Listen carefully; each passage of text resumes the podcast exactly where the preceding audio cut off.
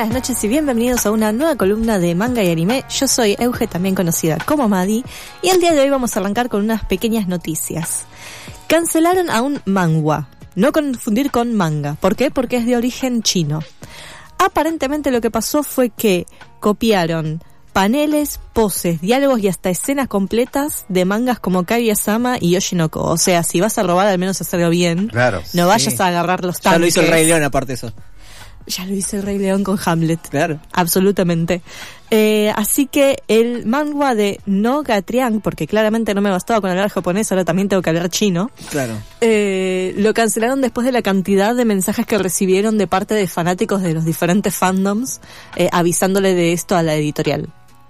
Por otro lado, la canción Specials de King Nu, el opening de Jujutsu Kaisen en el arco del incidente de Shibuya, eh, está entre los primeros puestos de la música más escuchada en los diferentes servicios de stream de Japón, que es un tema muy particular porque no tiene el típico ritmo pop rockero que tiene la mayoría de los openings, sino que podría llegar a compararlo con el opening de Shigokuraku, ¿sí? que a alguien le interesa. Finalmente llegó el 17 de septiembre el, el doblaje latino de Kimetsu no Yaiba, eh, así que no lo vean con niños. Ok. O sea, ah, bueno. Véanlo eh, como para decir, bueno, escuchen otras voces o a Claro. ver cómo hicieron la traducción. Eh, y ya hay una nueva imagen promocional de la nueva adaptación de Hokuto no Ken, o Puño de Estrella del Norte, que para quienes no los conozcan, básicamente es el precursor, el primer eh, manga que eh, abrió todo el género de lo que se llama Seinen, o es para jóvenes adultos. Por último, en octubre se vienen mil y un estrenos entre los que están la última temporada de Shingeki no Kyojin, la segunda temporada de Spy X Family, la segunda parte de la tercera temporada de Doctor Stone, el estreno de Soso no Frieren, la segunda parte de la segunda temporada de The Ancient Magus Bride y obviamente la película Pluto. Ok. Eh, tema de hoy va a ser, vamos a hablar de lo que, qué significa ser otaku. Me encanta, me interesa Bien. mucho el tema. Sí. Yo sé que vos querés ser otaku hace un montón, pero no, no lo sos ma- porque no sabes cómo hacerlo. Mi mamá no me deja, Claro. claro. Claramente. El término otaku tiene las raíces en Japón, obviamente, y lo asociamos muy fácilmente a todo lo que viene pegado a la cultura del manga y anime. Pero originalmente esa palabra no vino con la asociación inmediata del manga y anime, sino que eh, era un término para hablar de alguien con una obsesión extrema o un interés excesivo en un término, en algún área en específico.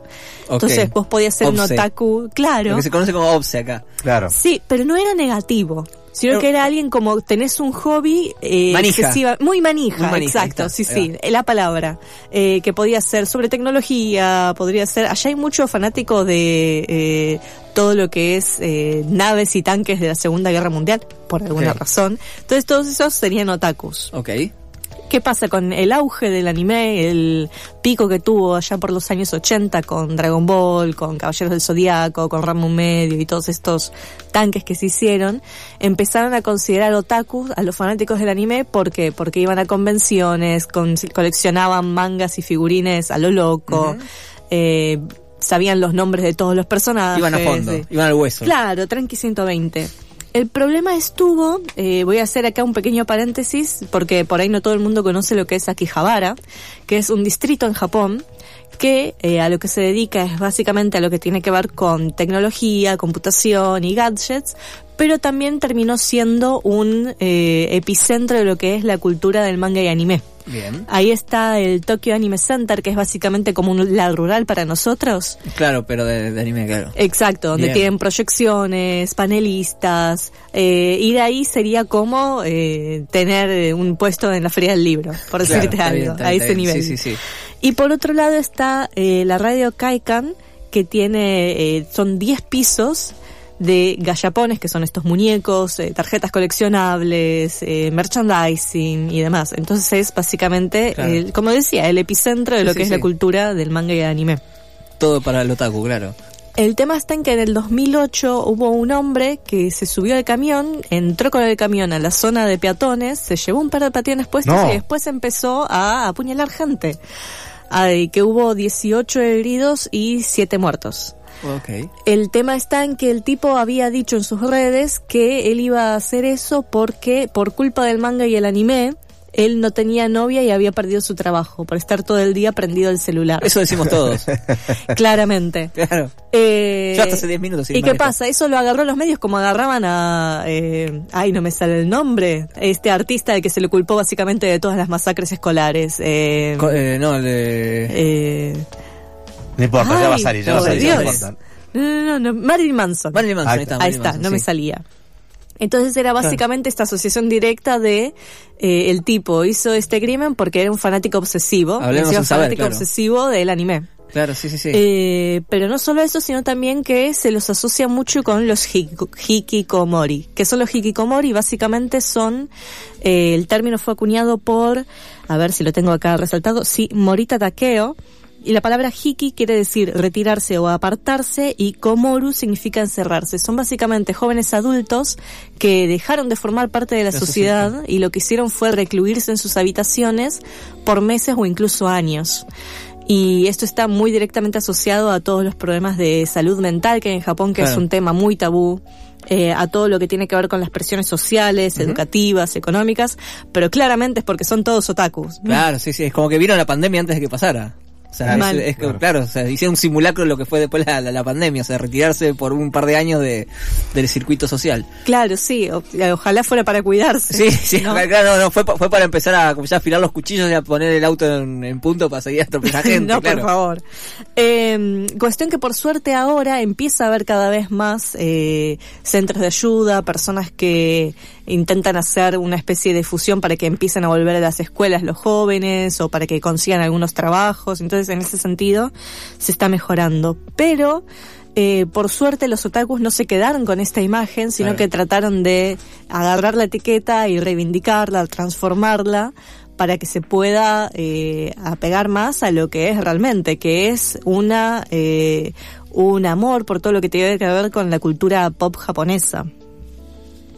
Eh, no sé, eh, aparte, sí. No, no, estaba pensando que igual eso pasa con los videojuegos también, digo, los videojuegos también te dicen que te queman la cabeza, que, digo, como que eh, hay una especie de, de autoridad social que determina que todo aquello que está hecho con demasiada pasión es nocivo en algún punto. Después salen estos casos que te lo reivindican un toque cuando aparece alguien, te levanta gente por el aire, decís, bueno, ok.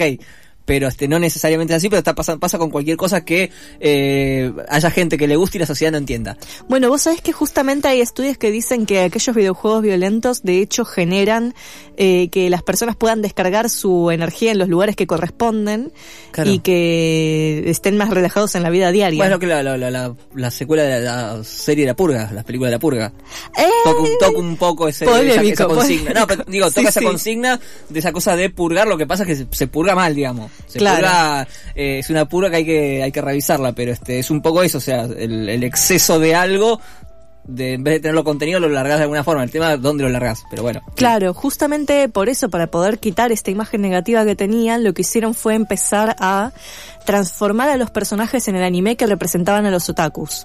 ¿Por qué? Porque antes en el anime era el otaku era el gordito con problemas sociales y hasta medio pervertido quizá incluso.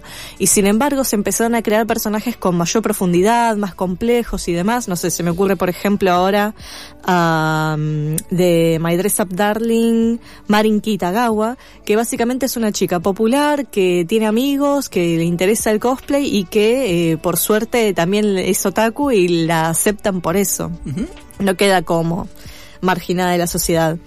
Y mm, la reapropiación del término otaku es como una especie de eh, acto de empoderamiento, como un emblema de una comunidad que genera este, creatividad. Hay personas que se dedican exclusivamente, ya sea desde la parte creativa de pintura, de guion, sí. a eh, incluso eh, universitarios que se dedican a hacer análisis sobre lo que es anime y demás. Y aparte como el ser otaku muchas veces abrió puertas a que la gente se vinculara, a que se pudiera incluso hacer vínculos a nivel internacional, porque globalización mediante, Claro. al menos eh, tenían un idioma en común en el que hablar, incluso siendo de este, países completamente distintos.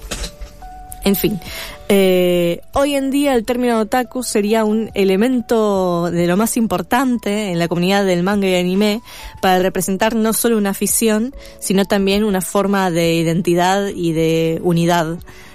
Entre sí. nosotros. Nosotros, me incluyo ahí. Me incluyo, ya, sí, sí, sí, sí, me ya tomó admito- partido, claro, ya ¿Te, está. Me autopercibís otaku?